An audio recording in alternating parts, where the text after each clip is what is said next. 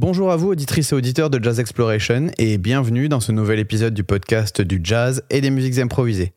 Aujourd'hui, je reçois Manon Mullenaire, pianiste et compositrice de musique hybride entre jazz, clave cubaine et musique européenne.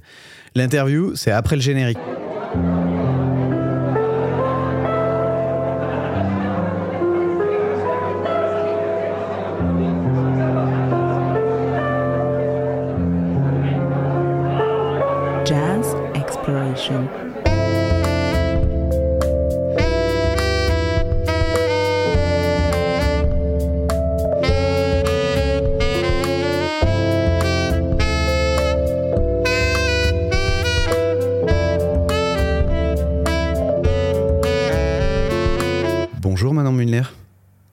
Bonjour.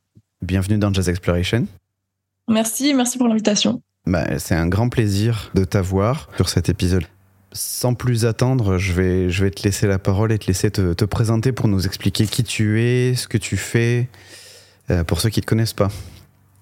Avec plaisir. Alors, je m'appelle Manon Mullener. Je suis pianiste euh, basée en Suisse, euh, à Fribourg, pour ceux qui connaissent un petit peu.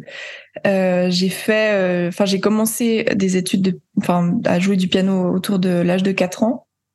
Euh, piano classique d'abord, et puis après, je me suis peu à peu dirigée euh, vers le jazz, qui était un peu la musique euh, euh, qu'on écoutait beaucoup à la maison, parce que mon père est, musicien aussi, il est batteur, et du coup, c'est vrai que c'était la musique euh, que, bah, que de mon enfance, quoi. Et euh, j'ai toujours été attirée par euh, par le rythme et par le côté improvisation, etc. Et du coup, en parallèle, j'étais aussi été toujours fascinée par la musique cubaine en fait la musique euh, la musique euh, latine en général où en fait je trouvais que on trouvait beaucoup de choses dedans que ce soit le côté euh, bah, harmonique très développé du jazz et le côté en même temps très rythmique de cette musique là et du coup je m'y suis intéressée donc je suis partie à La Havane à l'âge de 17 ans pour un peu approfondir ces connaissances là je suis revenue en Suisse. Euh, j'ai fait des études professionnelles de piano à la haute école de, musique de, de Berne. Et puis, euh, puis maintenant, j'ai lancé. Enfin, je joue dans plusieurs projets, mais j'ai lancé mon, mon projet, le Manon Mullener Quintet, euh, il y a une année. C'est son premier anniversaire aujourd'hui, d'ailleurs. Et, euh, et puis, on a sorti un premier album, Insomnia, avec lequel on tourne en ce moment.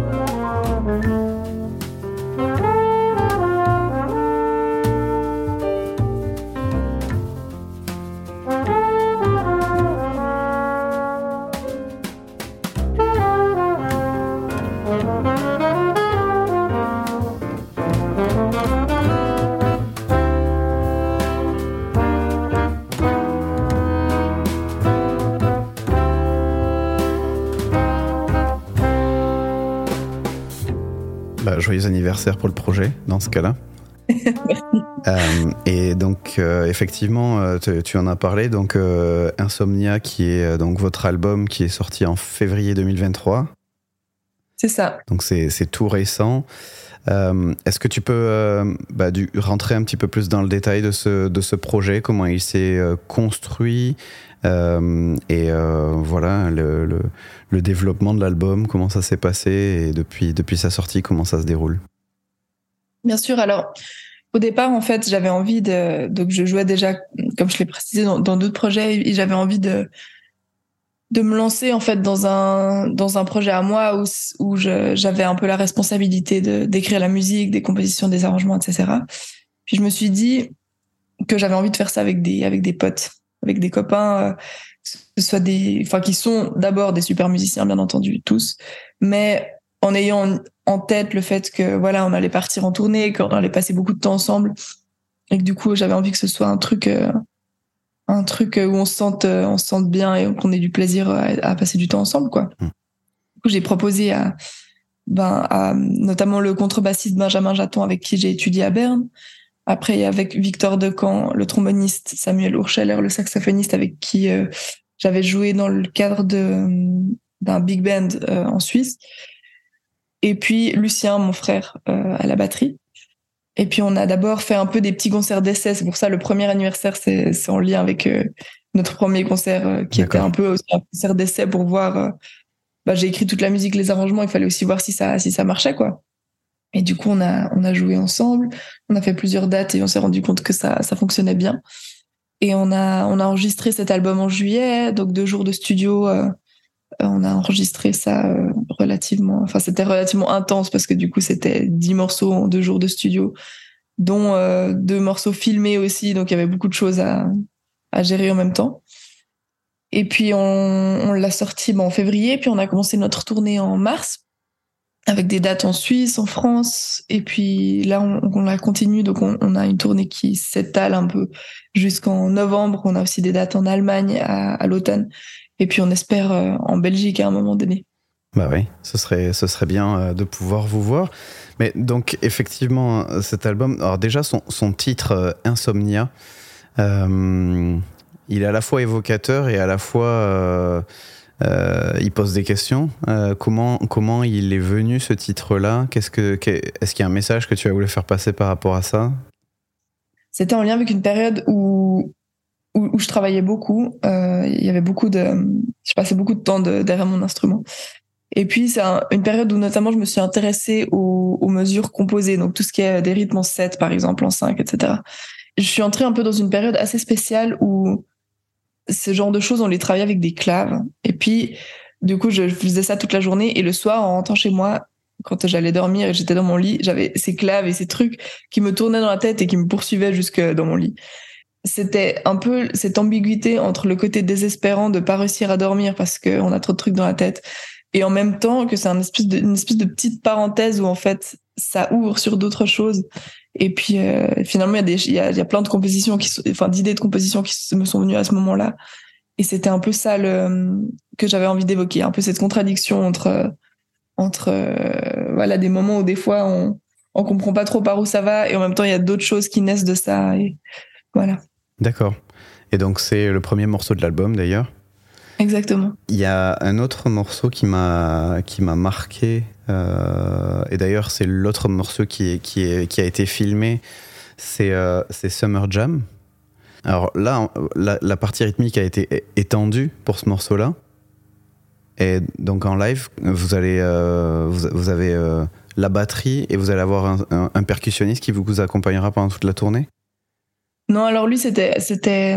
En fait, j'ai enregistré un premier album en 2020, ouais. qui est un album euh, en duo de piano avec percussionniste qu'on avait enregistré avec avec un pianiste péruvien qui s'appelle César Correa et David Stauffacher, qui est celui qui. qui est... Et du coup, j'ai eu envie de l'inviter pour le pour le deuxième album.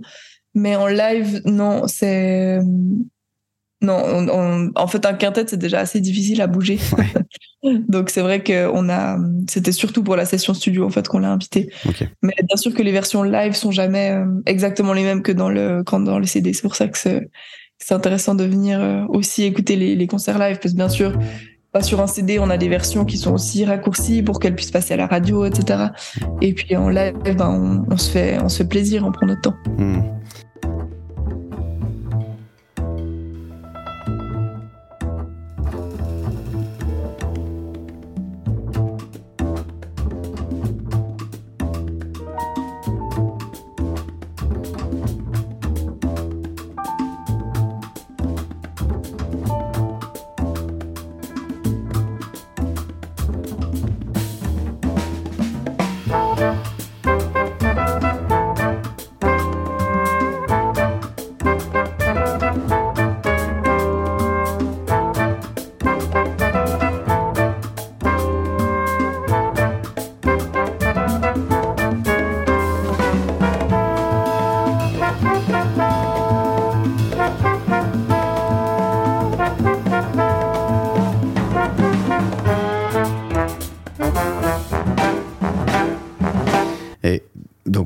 Enfin, bien évidemment, le, le, le, les influences dont tu parlais quand tu t'es présenté, on les sent énormément dans l'album. Est-ce que tu peux nous parler un petit peu plus de cette année que tu as passée à Cuba, justement, et de comment aujourd'hui ça continue à se refléter dans ton travail au-delà de tes goûts personnels? Ouais, alors c'était bon, une, expérience qui a, qui a changé ma vie non seulement en tant que musicienne, mais en tant qu'être humain aussi, hein, parce que c'est vrai que je suis partie à La Havane, j'avais 17 ans, et j'y suis restée une année sans euh, rentrer chez moi entre temps, donc c'est vrai que c'est assez jeune. Je parlais pas encore la langue à ce moment-là. J'y étais déjà allée parce que en, en, étant enfant, en fait, mon, mon, père avait enregistré un album là-bas, donc on, on était resté, euh, on était parti toute la famille. On était resté quatre mois là-bas, donc je, je c'était pas un pays inconnu, mais c'était quand même un sacré euh, bain dans quelque chose de nouveau. Mm. Et je me rappelle être arrivée là-bas et puis avoir passé le, un, repas en famille parce que du coup je restais chez des amis de, de la famille. Et, et d'être assise à table et puis de de rien comprendre du tout quoi. Et je me disais mais je vais jamais comprendre cette langue. Parce que c'est de l'espagnol mais c'est vrai que c'est parlé très très vite. Mm. euh, et puis c'était pas vraiment euh, ouais ils se sont un peu dit et je vais pas vraiment faire d'efforts pour parler lentement elle apprendra déjà. Et ils ont eu raison. C'est vrai que au début je me suis vraiment dit mais j'arriverai jamais à comprendre ce qui se passe ici et puis, euh, puis finalement, bah, j'ai appris vite la langue parce que bah, quand on est un peu obligé de le faire, on, ça, ça vient vite. Mais après, il y avait tout un système. Euh, j'étais, j'étais à l'école là-bas dans une école qui s'appelle l'AENA, Escuela Nacional de Arte. Et, et, et, du coup, il y avait tout un système qui est différent parce que c'est un pays euh, politiquement qui est à l'opposé de la Suisse quand même. Mmh. Et euh, il y avait tout un truc de voilà de l'école en uniforme, de de deux fois par euh, par semaine, il y a un, truc qui s'appelle le matutino où en fait il y a la levée du drapeau avec euh, on chante euh, l'hymne et puis un truc enfin ouais c'est tout un tout un système qui est complètement différent ce qui rendait la chose super fascinante aussi. Après, j'ai découvert ce qui était voilà parce qu'en Suisse, enfin je sais pas comment ça se passe en Belgique mais en Suisse, on a surtout euh, au niveau universitaire, donc au niveau des études professionnelles de musique, c'était un peu la première fois où moi j'ai découvert ce truc de ok, je suis avec plein de jeunes qui ont mon âge, qui ont le même intérêt, on joue ensemble, on se retrouve dans un lieu commun, etc. Avant ça, c'est pas vraiment le cas. C'est on, on étudie dans des conservatoires, mais il y a des niveaux, des âges qui sont vraiment très variés. Et du coup, à Cuba, j'ai vraiment découvert ça aussi d'être euh, voilà dans une école avec 300 euh, jeunes qui qui qui ont la même passion en commun et qui prennent ça super au sérieux. Et c'est vrai que ça, c'était très très inspirant. Et après, ben, c'est ce que ça m'a apporté aussi, c'est que au moment où j'y suis allée, il y avait un accès à Internet qui était très restreint. Ça paraît un peu bête de dire que ça m'a apporté quelque chose, mais mine de rien, ça m'a ça m'a permis d'être très concentrée sur euh, sur la musique. Donc j'ai beaucoup joué, j'ai beaucoup euh, sans euh, sans en fait être forcément rattaché à, à, la Suisse et à être tout le temps en contact avec la Suisse, par exemple. Mmh. Donc ça, c'était quelque chose qui m'a qui m'a beaucoup apporté. Et puis sinon, bah, d'être dans un dans un dans un milieu qui euh, qui, qui qui, transpire la musique quoi. Il y a de la musique partout euh, que ce soit quand on marche dans la rue le, voisin qui écoute euh, du reggaeton trop fort depuis chez lui ou bien euh, les musiciens dans la rue ou bien le, le, le, le, cousin qui est en train de, de travailler ses exercices de bar à l'intérieur. Enfin c'était c'était c'est quelque chose qui m'a beaucoup beaucoup inspiré à beaucoup de niveaux. Hmm. Et euh, est-ce que tu as pu profiter euh, aussi d'être là-bas pour euh, t'imprégner de la scène musicale locale? Moi, j'y suis allé personnellement en 2017 à Cuba, en passant pas mal de temps à, à la Havane, et c'est ça qui m'a marqué aussi, c'est que, alors, t'étais plus jeune que moi quand j'y suis allé, donc ça a peut-être joué, mais le, le, le, soir notamment, il se passe énormément de choses, que ce soit dans des clubs de jazz, dans euh, des centres culturels euh, d'art au sens large, etc., etc. Est-ce que tu as pu te, te, baigner aussi dans ça en y allant? Oui, oui, bien sûr. Moi, j'avais de la chance d'habiter dans une famille de, de musiciens. Hmm. Donc, le père de la famille est, pianiste de jazz. Et du coup, il m'a amené plusieurs fois à des concerts où il jouait, notamment un club qui s'appelle La Sorra y el Cuervo. bien connu, oui ouais. Euh, je suis, oui, je suis allée écouter beaucoup de beaucoup de trucs. J'ai aussi, euh, ben, celles que j'appelle mes sœurs, euh, qui sont celles avec qui j'habitais. Il y en a une qui joue euh, dans le, enfin, qui joue de l'alto dans le dans l'orchestre du Grand Teatro de La Habana, par exemple. Du coup, c'était plutôt orienté musique classique, mais je suis aussi allée écouter ça. Enfin, mm. il y a une offre aussi culturelle qui est qui est immense. Pas seulement dans le jazz, quoi. Donc j'ai été écouter des concerts de jazz, j'ai écouté des concerts de classique, j'ai vu un ballet pour la première fois de ma vie. Mm. Il y a aussi un accès ben, à la culture qui est, qui est, euh, enfin la culture est très accessible, quoi. Mm. Donc ça coûte trois fois rien. On voit le, lac des Cygnes et et puis c'est ça coûte 3 dollars, je sais plus. c'était exactement, mais et ça, c'était quelque chose d'assez fou. Une, une, autre de mes sœurs qui est danseuse et du coup, j'allais voir euh, des spectacles de danse et puis euh, non, je me suis vraiment vraiment imprégnée de ça. Puis après, ben, comme je t'ai dit, des choses aussi qui se passent euh, dans la rue. Donc typiquement, la maison, dans, moi j'habitais dans un quartier qui s'appelle Buenavista, qui est à peu près au centre. Et il y avait par exemple, je me rappelle un dimanche, parce qu'il y a toute la tradition aussi de, de la rumba, non, des, des qui vient plutôt de la de voilà plutôt de, de tradition afro-cubaine. Mmh. Euh, qui se passe beaucoup ben, en fait à la, à la maison aussi quoi et il y avait du coup les des voisins en fait qui habitaient ben, ceux qui habitaient à côté qui faisaient euh, des sábado la rumba non le, qui se réunissaient un samedi pour pour jouer. Et en fait c'est des c'est des événements bah, qui qui ont lieu toute la journée où ça s'arrête pas en fait c'est sans pause. Et les gens dansent et puis je me rappelle avoir vu des voilà des gens qui entrent en transe en fait euh, et puis j'avais jamais vu ça de ma vie et ça c'était vraiment impressionnant. Et du coup, il y a aussi toute une approche de la musique, voilà, qui se fait, euh, qui se fait naturellement, qu'on trouve dans la rue, qu'on trouve chez les gens en fait, hmm. et pas forcément dans les salles de concert. Ouais, c'est ça. C'est culture populaire au sens euh, premier et, et, noble du terme, quoi. C'est pas, ok. Et, et, donc ça, aujourd'hui, euh, effectivement, il y a donc il y a le, type de musique que tu fais, on, on le ressent clairement, mais voilà, comment tu, enfin aujourd'hui, si tu devais prendre l'album en question, euh, donc Insomnia, euh, et que tu devais faire le, lien avec tes expériences, euh, comment ça se, formalise au-delà de l'aspect, voilà, j'ai étudié les claves, j'ai étudié comment cet aspect culturel que tu décris et qui t'a visiblement marqué, est-ce qu'on peut comprendre? Comment tu arrives à le transposer? Est-ce que ça se passe peut-être plutôt en live? En tout cas, par exemple, sur euh, Summer Jam, dans le clip, la joie euh, qui est dégagée par le morceau et le plaisir euh, de, voilà, des phases d'impro et des échanges entre les musiciens est, perceptible à ce moment-là. voilà. Comment tu. Alors, moi, je pense que bon, c'est un. L'apport de cette musique-là à, ma musique, c'est un, un, questionnement que. Voilà, enfin c'est une question à laquelle j'ai beaucoup réfléchi. Hmm. C'est vrai surtout que dernièrement, bah, on parle beaucoup de, du problème de l'appropriation appropriation ce genre de choses. Et c'est un, problème dont je suis consciente et du coup j'ai essayé de, de réfléchir, ben voilà, comment était la meilleure manière d'amener ça sans me l'approprier.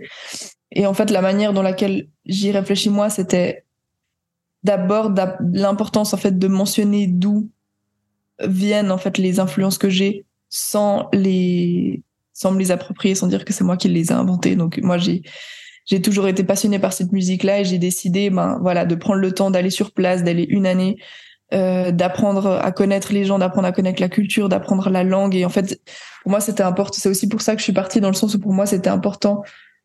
Je pense que quand on s'intéresse à une culture, on, on peut pas juste choisir et dire euh, j'ai envie de, de jouer un Montuno et de le mettre dans mon album. Enfin, c'est pour moi, on doit s'intéresser au tout d'aller à la rencontre des gens et puis et puis euh, et puis puis de s'intéresser au, truc global au contexte aussi social culturel politique et, etc donc c'est pour ça que j'y suis allée euh, de base en fait. C'était aussi déjà pour, me plonger à fond dedans. Et puis après ben c'est aussi réfléchir comment est-ce que j'ai envie de voilà d'intégrer ces éléments là dans ma musique sans que ça devienne voilà une, une Suisse qui joue de la musique cubaine.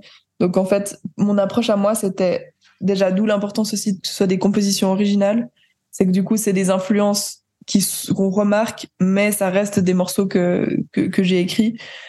Euh, et puis en fait, ce qui m'a intéressé aussi, c'est d'explorer justement ce côté. Donc dans Summer Jam, peut-être c'est un des morceaux qui est le plus marqué avec ces influences-là, mais sinon il y a d'autres morceaux, par exemple Flânerie nocturne, dans lesquels on remarque en fait qu'il y a un mélange entre ce, côté rythmique euh, de musique cubaine bah, dont j'ai en fait euh, été bercée depuis depuis un peu toujours et euh, les influences de d'harmonie de plutôt euh, contemporaine de, voilà de d'une d'une fille qui a finalement étudié en Suisse et qui a étudié en Europe et puis où, l'esthétique est en fait différente donc pour moi euh, la, tentative de cet album c'était justement d'aller à la rencontre en fait de voilà des différentes influences que j'ai. Et puis c'est quelque chose que je vais continuer de continuer de travailler et continuer d'explorer. Hmm. Bah, ça va continuer effectivement du point de vue de la perspective euh, auditeur. En tout cas, ça a été c'est un, un, immense plaisir euh, cet album. Effectivement, enfin. Je, te rejoins. En tout cas, c'est complètement ce que j'ai ressenti. je pense que l'objectif a été euh, atteint, en tout cas de ce que moi j'ai ressenti en écoutant l'album. C'est qu'effectivement, on parle plutôt d'influence que de bah, c'est de la musique cubaine ou c'est de la musique, c'est du jazz latin. Euh, voilà, enfin, euh, en tout cas, ce métissage culturel, d'une certaine manière, en tout cas avec tes expériences, on, le sent bien. Et j'ai, moi, pas eu l'impression, mais après, je suis pas cubain, alors c'est peut-être avec qu'il faut leur demander, mais qu'il y a eu une appropriation, en tout cas, au moment où je l'ai écouté. Mm. donc, ça, c'est.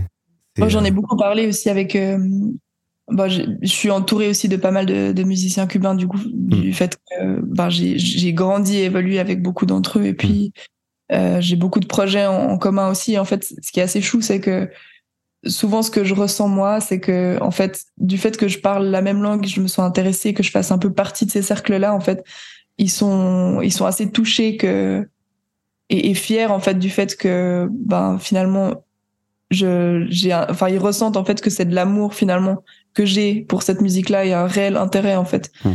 Et ce que j'ai ressenti moi personnellement, c'était que, ouais, qu'ils, en fait, ils étaient touchés du fait que quelqu'un d'une autre culture se, bah, soit intéressé aussi euh, profondément en fait à, ça, quoi.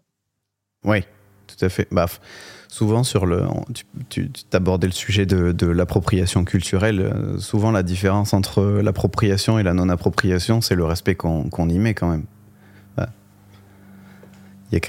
c'est un élément essentiel de, de euh, quand on bascule d'un côté ou de l'autre de la, de la frontière de, de cette définition-là. Hmm. Bah pour moi, le respect, ça passe aussi justement par, le, par la connaissance, enfin par le fait de s'intéresser, euh, de s'intéresser pour de vrai en fait à ce qui se passe et puis pas de dire ah oui ça sonne un petit peu comme ça. En fait, rien que le fait de dire euh, voilà jazz latin, enfin ça veut même plus dire grand chose maintenant dans le sens où c'est un peu une une euh, comment dire une, une manière qu'on a nous euh, en Europe de, de classifier. quelque chose qui est en fait euh, qui, qui, est, qui, est, immense en fait. C'est un continent entier. Et du coup ouais. Je pense que c'est bien qu'on voilà que ce soit une, une, problématique à laquelle on s'intéresse maintenant et qu'on se penche un peu sur le sujet quoi. Ouais. Ça c'est tu abordes le, le, sujet de la catégorisation des musiques au sens large mais pas que enfin de la catégorisation de de l'art de la société etc et euh, c'est un vrai sujet qui est, délicat parce que à la fois, dès qu'on commence à connaître un sujet, on perçoit à quel point, en fait, c'est bah, ces groupes qu'on forme assez artificiels, complètement artificiels, et c'est pas. Mais en même temps, ça permet aussi de, réussir à définir un, fond commun qui nous permet de nous comprendre parfois, par simplification nécessairement, mais du coup, c'est un vrai sujet pour la musique. Et je remarque qu'en fait, il y a énormément d'artistes qui se posent la même question. Ça démontre que c'est un sujet, puisque en fait, finalement, tout le monde passe par là. Euh, et, et, du coup, c'est intéressant parce que tu perçois assez vite que les gens qui se sont vraiment intéressés au jazz ou euh, aux musiques latines au sens large, ou d'ailleurs aux musiques qui peuvent venir du continent africain, ou enfin, qui essayent de faire du, du métissage musical d'une manière ou d'une autre, se sont forcément beaucoup posé cette question de l'appropriation culturelle, de comment j'arrive quand même à utiliser un terme qui soit reconnaissable par des auditeurs potentiels qui n'auraient pas fait le même travail de recherche approfondie, mais où tu as envie quand même d'être écouté, parce que bah, à un moment donné, quand tu fais de la musique, que tu la publies, que tu joues sur scène, c'est quand même pour être euh, entendu. Euh, et donc, comment tu arrives à concilier toutes ces, tous ces aspects-là? Hmm, Voilà. Ouais, bah c'est pas évident. Après, c'est vrai que personnellement, je prends un peu sur moi, quoi. Enfin, quand euh, quand tu dois, euh, tu, enfin, tu dois jouer dans, dans des salles de concert et qu'on te demande de noter le style de musique, je continue à quand même mettre jazz slash latin jazz, même si je, ça, ça veut pas grand, dire grand chose, tu vois. Mm. C'est un peu, euh, ouais. Il y a quand même des moments où on doit un peu prendre sur soi aussi pour, euh, ou alors je devrais juste plus me poser la question. Bah, je sais pas, c'est pas évident, mais par exemple, tu vois, il y a des artistes, il y a des artistes, notamment aux États-Unis, c'est vraiment des discussions qu'il y a beaucoup en ce moment, je trouve. Euh, et il y a des artistes qui ont fait le choix, par exemple, je sais pas si tu le connais, mais le trompettiste Nicolas Payton, par exemple, qui aujourd'hui refuse d'utiliser le terme jazz. Il parle de Black American Music systématiquement. Alors du coup, c'est pas quelque chose qui est bien référencé entre guillemets aujourd'hui, même si ça commence. Mais il a dit, tant pis, moi, ce que je fais aujourd'hui, c'est ça. Ouais. Voilà, c'est sa vision après des, de, de, de, la chose. Mais c'est intéressant en tout cas cette discussion-là, je trouve. Et, Mhm, et, ouais. et ça a du sens d'un point de vue euh, musical, social, sociétal. Tu parlais de de la, bien connaître les cultures euh, avec lesquelles on, on joue, entre guillemets, et les aborder avec respect, c'est vrai que ça, ça passe aussi par là. Ouais, c'est clair, c'est clair.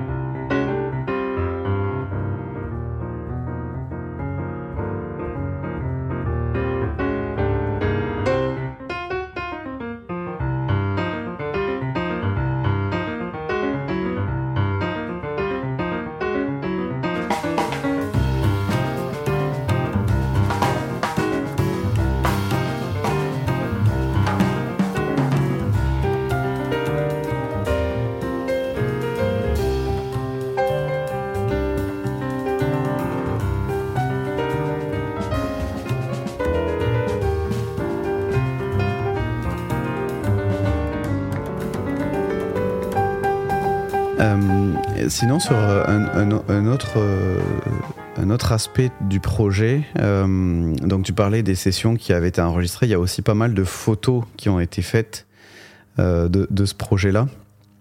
Et Il y a, une- esthétique qui est fort marquée sur l'aspect bah, végétal qu'on retrouve sur la pochette et aussi sur les photos.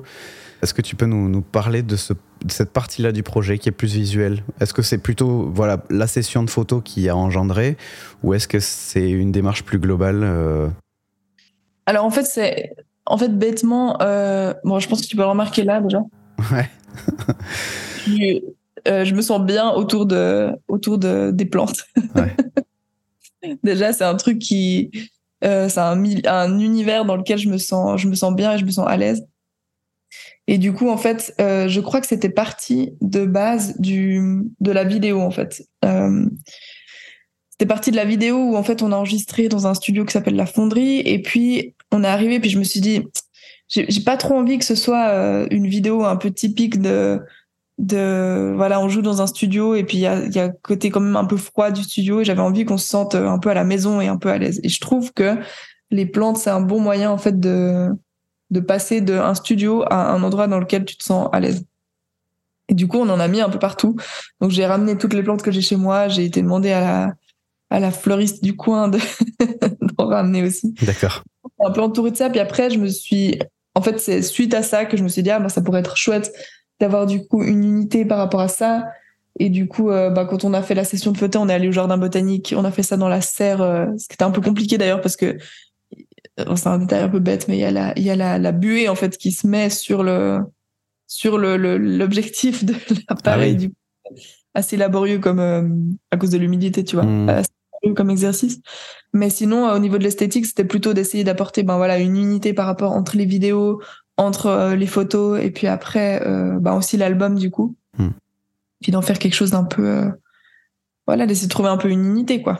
Sur euh, l'aspect live, donc tu parlais de, de, concerts qui s'organisaient. Aujourd'hui, euh, tu es peut-être en, démarche.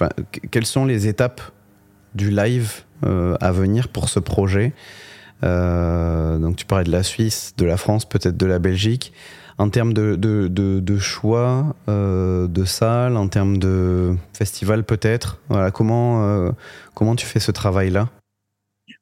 Alors, bon, moi, tu vois, je suis, je suis, je suis relativement jeune, j'ai 25 ans là pour le moment, donc c'est le premier projet que je, que je lead complètement du début jusqu'à la fin, que ça aille de, de l'écriture de la musique à, au booking, euh, jusqu'à. Enfin, je m'occupe un peu de, de tout. Du coup, c'est vrai que je suis encore en phase un peu de, de découverte par rapport à ça, mais Mhm. globalement, j'essaye de m'intéresser à des endroits qui, euh, déjà, offrent des conditions, enfin, des vraies conditions pour les musiciens.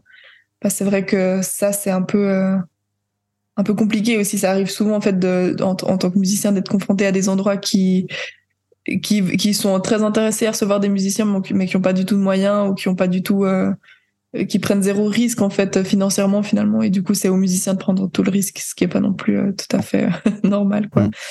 Mm. donc j'essaie de trouver en fait des salles qui voilà, qui offrent des vraies conditions, que ce soit au niveau du cachet, que ce soit au niveau de, du matériel, que ce soit au niveau de, de aussi de, de la de la promotion euh, que ce soit pas des salles non plus qui attendent de nous qu'on on remplisse tout euh, par nous-mêmes et des fois enfin qu'il y ait des salles qui aient aussi un public un peu de base.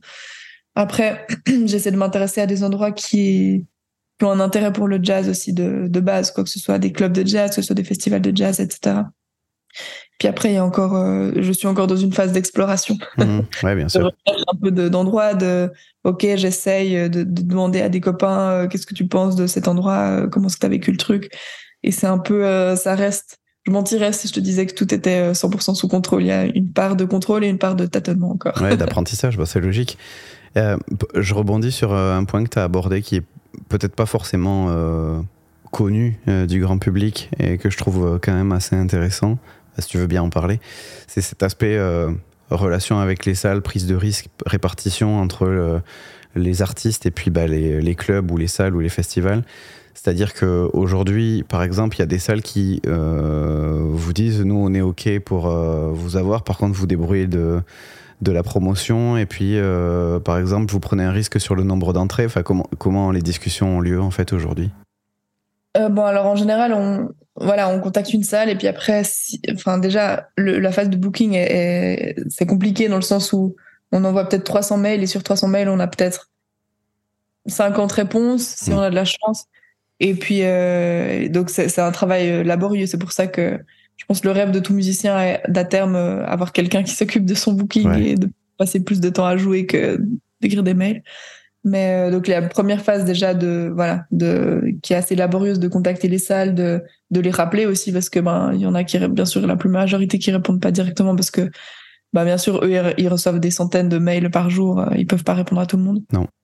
Et puis après ben ils, posent leurs conditions. Donc il y a ceux qui, ok, voilà, ils ont un, un cachet fixe. Il y a des fois où c'est nous qui proposons, euh, qui font, enfin, qui faisons nos, qui disons quelles sont les, les, conditions auxquelles on est habitué. Et après il y a ceux qui, voilà, qui disent ben voilà, euh, euh, nous on n'a pas de conditions. Par contre, euh, vous pouvez prendre 70% des entrées, ou alors ceux qui disent bah là on paye pas mais c'est au chapeau mais ça vous ça vous fera connaître je sais pas quoi en gros en général ça c'est mauvais signe ouais j'imagine ouais du coup on a toujours un peu ce dans ce genre de cas euh, quand, quand on nous demande d'aller jouer gratuitement puis qu'on nous dit que c'est pour nous faire connaître on fait toujours un peu le parallèle avec euh, avec par exemple un restaurant en fait ou si parce que ça ça arrive aussi dans le cadre où voilà par exemple un, restaurant qui dit bah j'aime beaucoup votre musique est-ce que vous pouvez venir jouer pour euh, vous faire connaître, ben, en général, la réponse que je donne moi, c'est est-ce que vous imaginiez que je pourrais, par exemple, ramener voilà toute ma famille et mes voisins pour pour manger gratuitement pour vous faire connaître? Enfin, c'est c'est voilà, c'est quelque chose qui, je pense, que les gens des fois se rendent pas compte en fait parce que ben c'est un peu le risque des métiers passion hmm. où on dit ah mais vous avez tellement de la chance de de vivre de de votre passion et en fait ils se rendent pas forcément compte de ben qu'on doit payer notre facture aussi, qu'on compte sur ça en fait pour euh, pour vivre et puis que c'est aussi euh, voilà une manière de, de, sentir que notre travail est respecté c'est de nous offrir des des vraies conditions quoi mmh, mmh. on, ne se nourrit pas que des applaudissements et de de l'espoir de se faire connaître quoi ouais, tout à fait c'est clair euh, il faut mettre des, des haricots noirs dans, dans notre riz comme on dirait en espagnol, mais ça marche pas en français. non, mais on voit bien, on voit bien le. voilà, c'est ça. c'est parlant, c'est parlant comme expression. Mais mhm. euh, ok, oui, non, mais ça, c'est vrai que c'est intéressant. Effectivement, tu mettais le doigt sur quelque chose qui est, euh, qui est euh, à la fois un piège et, et, à la fois ce qui fait l'intérêt, c'est que vous vivez de votre passion et donc des fois, parce que tu as envie de jouer, tu es tenté t'es tenté d'accepter des choses qui sont en fait pas complètement acceptables.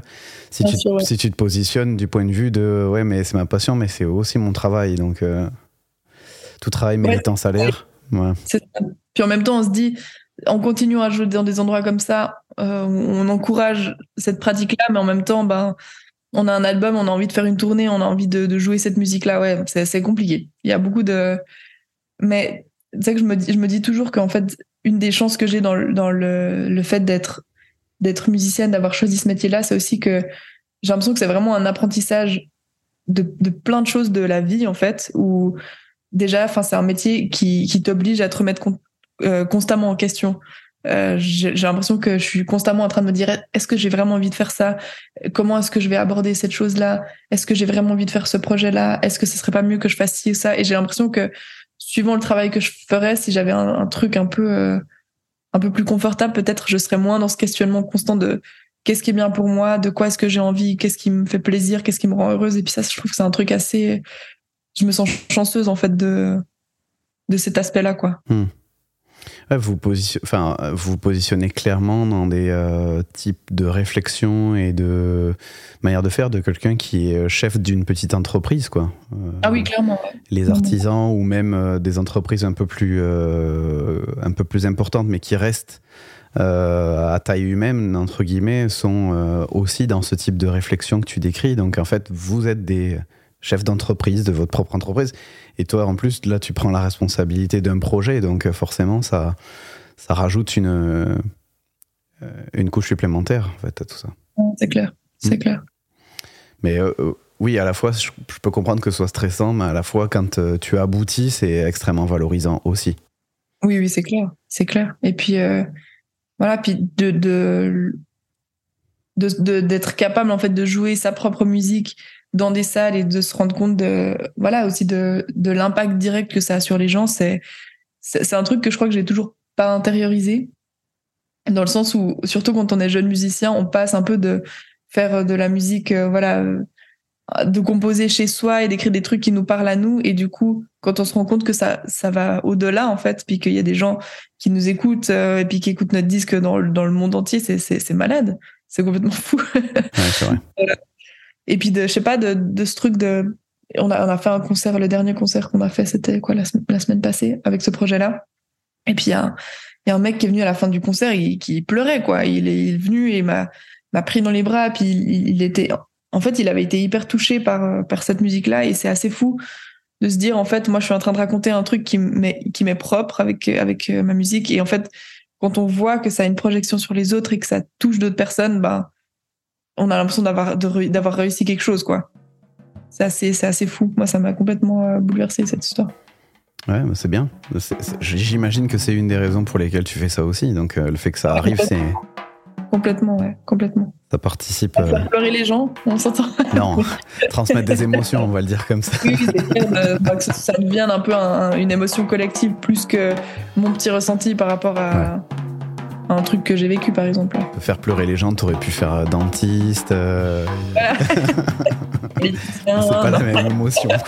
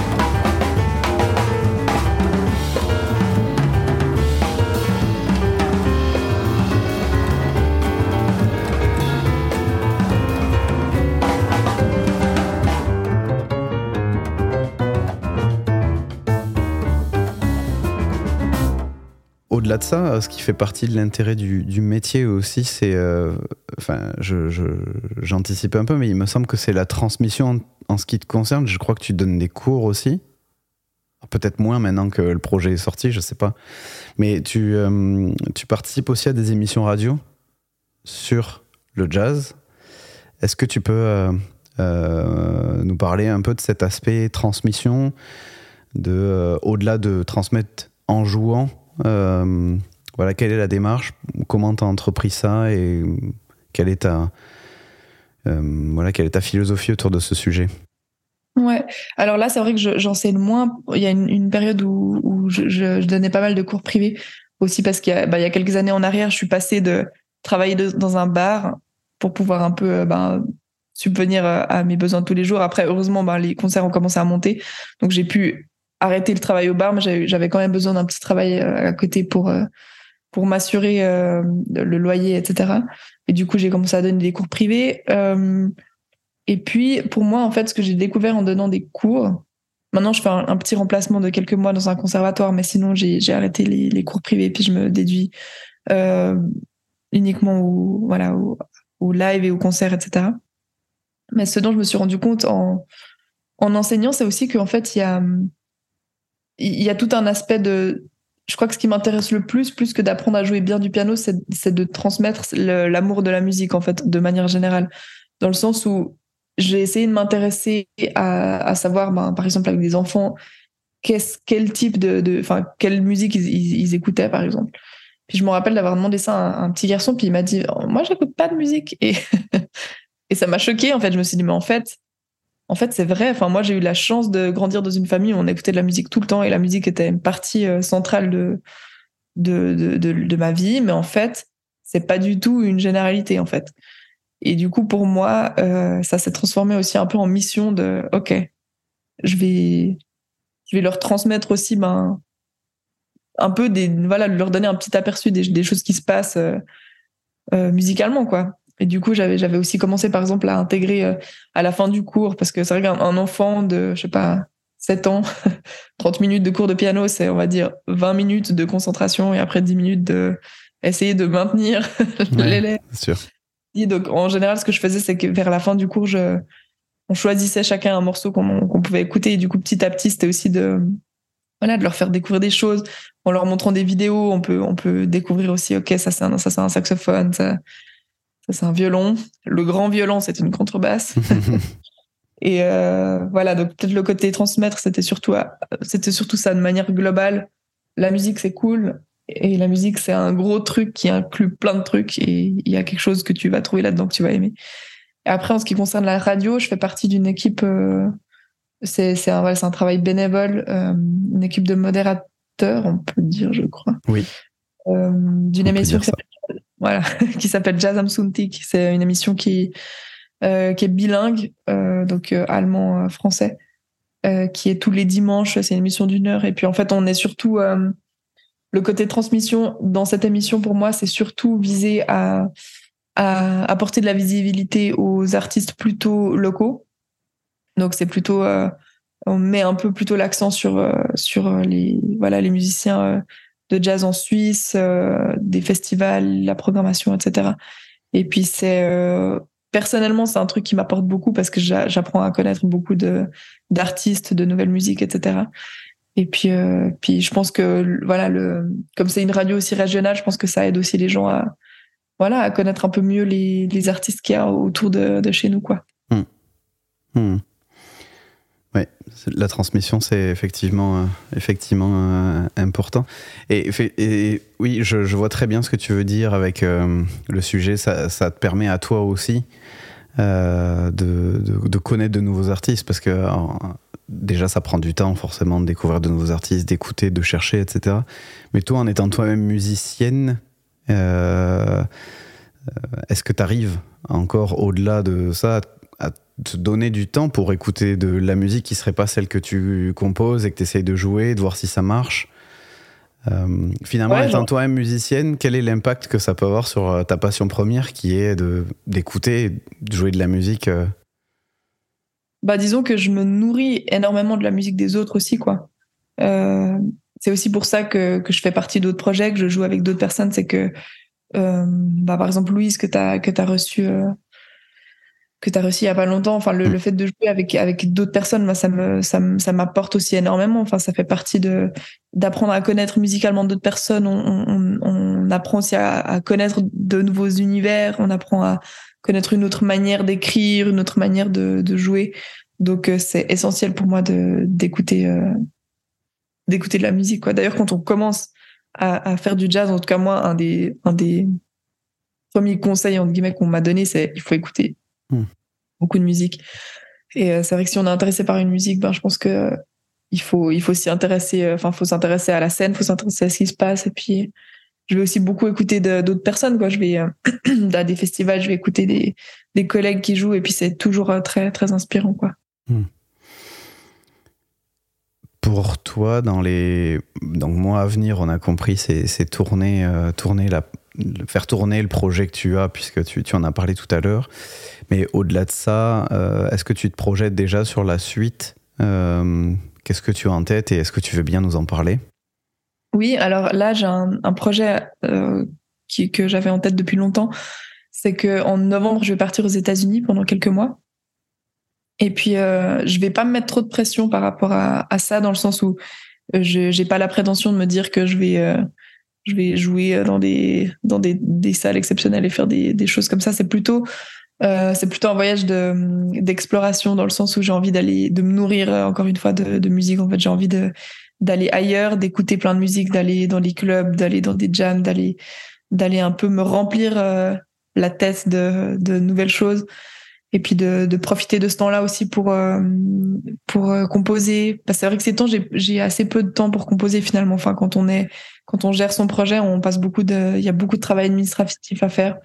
Euh, comme je joue avec d'autres projets, je passe beaucoup de temps à apprendre la musique des autres, mais c'est vrai que euh, moi, pour composer, j'ai besoin de beaucoup de temps. Je, je suis pas très rapide, et du coup, j'ai eu besoin d'aller chercher ce temps et de me bloquer ce temps. Donc j'ai bloqué une période de novembre à, avril où je serai, euh, je serai, je serai pas là et je vais me dédier principalement à ça et peut-être que ça débouchera sur un deuxième album. Hmm. Où est-ce que tu vas? Je vais d'abord à New York pendant pendant un temps parce que c'est un peu euh, c'est là où il y a beaucoup de choses qui se passent quoi. C'est ça qui est fascinant. Hmm. Exactement dans les grandes villes comme ça, on peut aller écouter en une soirée. Euh, un concert de voilà de, de jazz hyper euh, bebop euh, traditionnel et après aller écouter un truc de flamenco et après d'aller écouter de la musique euh, indienne et puis puis il y, a un niveau exceptionnel partout et je pense qu'il y a assez peu de villes dans le monde où on trouve quelque chose comme ça en tout cas pas pas forcément à Fribourg. D'accord. Bah écoute magnifique. Tu tu envisages de le faire de manière complètement fermé entre guillemets de, du monde extérieur pour vraiment te concentrer sur ça? Ou c'est quelque chose que tu vas documenter sur les, sur les réseaux sociaux, sur euh, ce que tu vas faire là-bas? Je pense que je vais, je vais probablement le documenter. On documente jamais tout évidemment, mais euh, je pense que tout le processus artistique, je vais, je vais peut-être pas forcément le documenter directement dans le sens où je saurais probablement pas moi-même. Euh, dans, on sait jamais trop dans quelle direction ça va. Par contre, euh, oui, je suis euh, sur tous les réseaux sociaux. Hmm. Et en général, je, je le, comment dire, je mets assez euh, régulièrement du contenu concernant les, les concerts que j'ai, les choses que je fais, etc. Hmm. Jamais. C'est bien que tu aies pu parler de ça et, que potentiellement on puisse suivre, parce que pour rebondir sur ce qu'on a abordé tout à l'heure, sur les salles, sur les rémunérations, sur l'accompagnement des artistes, il y a quand même toute une phase de votre vie qui n'est pas visible. Et tu en parlais tout à l'heure, c'est la partie euh, composition, la partie répétition, apprendre les morceaux des autres, qui prend énormément de temps et qui n'est pas générateur de, revenus ou d'activités visibles, publiques, directes. Mais il faut bien que euh, au moment où euh, il y a des albums qui sortent ou des concerts, ce temps-là, il soit d'une manière aussi valorisé, quoi. Et donc, c'est vrai que le fait que ce soit documenté, ça permet aussi de s'en rendre compte. Oui, oui, c'est clair, c'est clair. Et puis, peut-être que le côté composition, peut-être que c'est pas forcément, enfin, les gens l'imaginent pas forcément, mais pour moi, c'est même pas. J'ai l'impression que le côté qui est en général le moins, euh, enfin, que les gens s'imaginent le moins, c'est même pas le côté composition ou comme ça, c'est vraiment le côté chiant, administratif, tu vois. c'est juste, je pense que, je pense que pour le, voilà, pour les gens qui font pas forcément de musique, c'est, c'est pas forcément à ça qu'ils pensent. En fait, je pense que souvent les, gens ont un peu une idée de voilà des artistes qui sont enfermés chez eux à écrire et tout ça. Et si et, j'adorerais que ce soit ça. Mais c'est vrai que je pense que le côté qui est un peu oublié, c'est surtout ce côté euh, ouais, le côté administratif, le côté euh, répondre à des mails, euh, faire des téléphones, faire du booking, faire du travail de prêt. voilà, c'est différent parce que c'est vis plus comme une conversation, tu vois. Mais c'est vrai que c'est il y a tout un autre côté. voilà, faire des faire des des, des budgets, faire des comptes, demander des devis. euh, voilà, ça fait aussi partie de. C'est tout ça, c'est au service de la musique finalement, mais ça fait Ouais. aussi partie de de notre vie, quoi. Hmm, c'est vrai. C'est vrai que on... c'est pas la vision romantique de l'artiste qu'on a. Malheureusement pas. Euh, et donc, euh, aujourd'hui, toi, en termes de. Tu parlais de. T'es alimenté de la musique des autres. Aujourd'hui, qu'est-ce que tu écoutes régulièrement ou en ce moment et qui. euh, bah, soit t'inspire ou sans forcément que ce soit dans une recherche d'inspiration forcément, mais qui te, qui te plaît, qui, qui, baigne tes oreilles aujourd'hui Alors moi, il y, y a un pianiste que j'écoute euh, toujours, qui, qui a, en fait, il y, a des, il y a des musiciens des fois qui nous accompagnent durant toute notre vie, et c'est clairement le, cas avec lui. C'est un, pianiste cubain qui habite aux États-Unis qui s'appelle Gonzalo Rubalcaba, et c'est un pianiste qui me fascine à beaucoup de beaucoup de niveaux. Et en fait, euh, ouais, c'est quelqu'un que dont j'a- j'aimais la musique quand j'avais 10 ans et j'aime toujours la musique maintenant. Donc lui, je l'écoute euh, de manière assez régulière. Après, récemment, j'ai été, j'aime beaucoup écouter aussi de la musique chantée en fait. De, je pense qu'on on a beaucoup à apprendre aussi de, euh, voilà, de la, de la musique en, en faisant de la, de la musique instrumentale, on apprend de la musique chantée dans le Mhm. sens où je trouve qu'en général les singer-songwriters, comme on dit, ils ont cette habilité à voilà, à donner de l'espace. Comme ils ont aussi des paroles, il y a, tout un truc de, je trouve que qui, fait beaucoup de sens en fait dans, cette musique-là. Et j'essaie des fois de m'inspirer de ça pour le retranscrire dans la musique sans parole.